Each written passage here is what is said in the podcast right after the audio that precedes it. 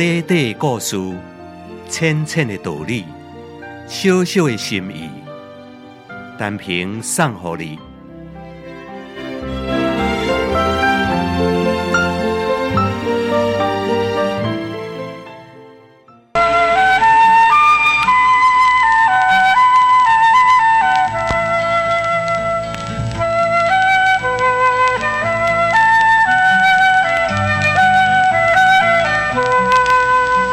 有一个教育家办了一间实验学校，定下与众不同的校规。凡是每科功课拢及格学生，一律爱六零一转学。理由是，安尼学生生活正常，也伤平凡，会当到一般的学校去读书。对一部分功课无及格的学生，这位教育家充满了兴趣，伊要研究。这学生的国文为什么无及格？数学为什么无及格？是教材问题呢，还是教法的问题？是教育制度的问题呢？如果有一个学生任何功课拢总无及格，都会受到教育家上个大的注意。伊认为这个学生的才能可能是现行学校课程无法度启发的，是现在教育制度无法度造就的。这个学生。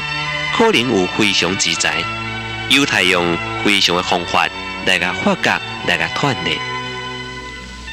社会都可亲像是一座学校，每一种行业可比是每一门的功课。有人做多一行拢适合，有人做来做去总感觉呢拢总无适合。如果咱有这种作物，千万唔通自暴自弃，可能。这是你的错，也可能不是你的错。真可能你也未找到适合的这个鞋啊，也有可能鞋店内面所有鞋啊，拢无下你的卡。你家己爱另外定做一双。所以有生命力的人，总是不断的试验，不断的奋斗，不断的适应，也不断的创造。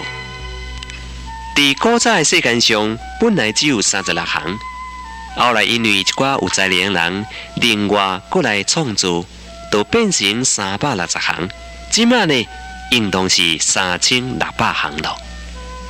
各位听众朋友，唔通怨叹讲咱家己如何如何，咱爱知影有一句话你讲：天生我材必有用。各位听众朋友，你讲对唔对？但愿下两个朋友互相来勉励。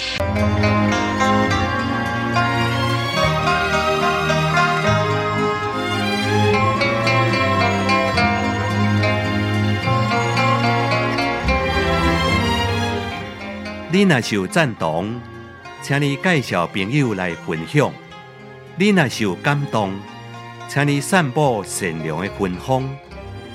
花光广播电台，祝福你平安加健康。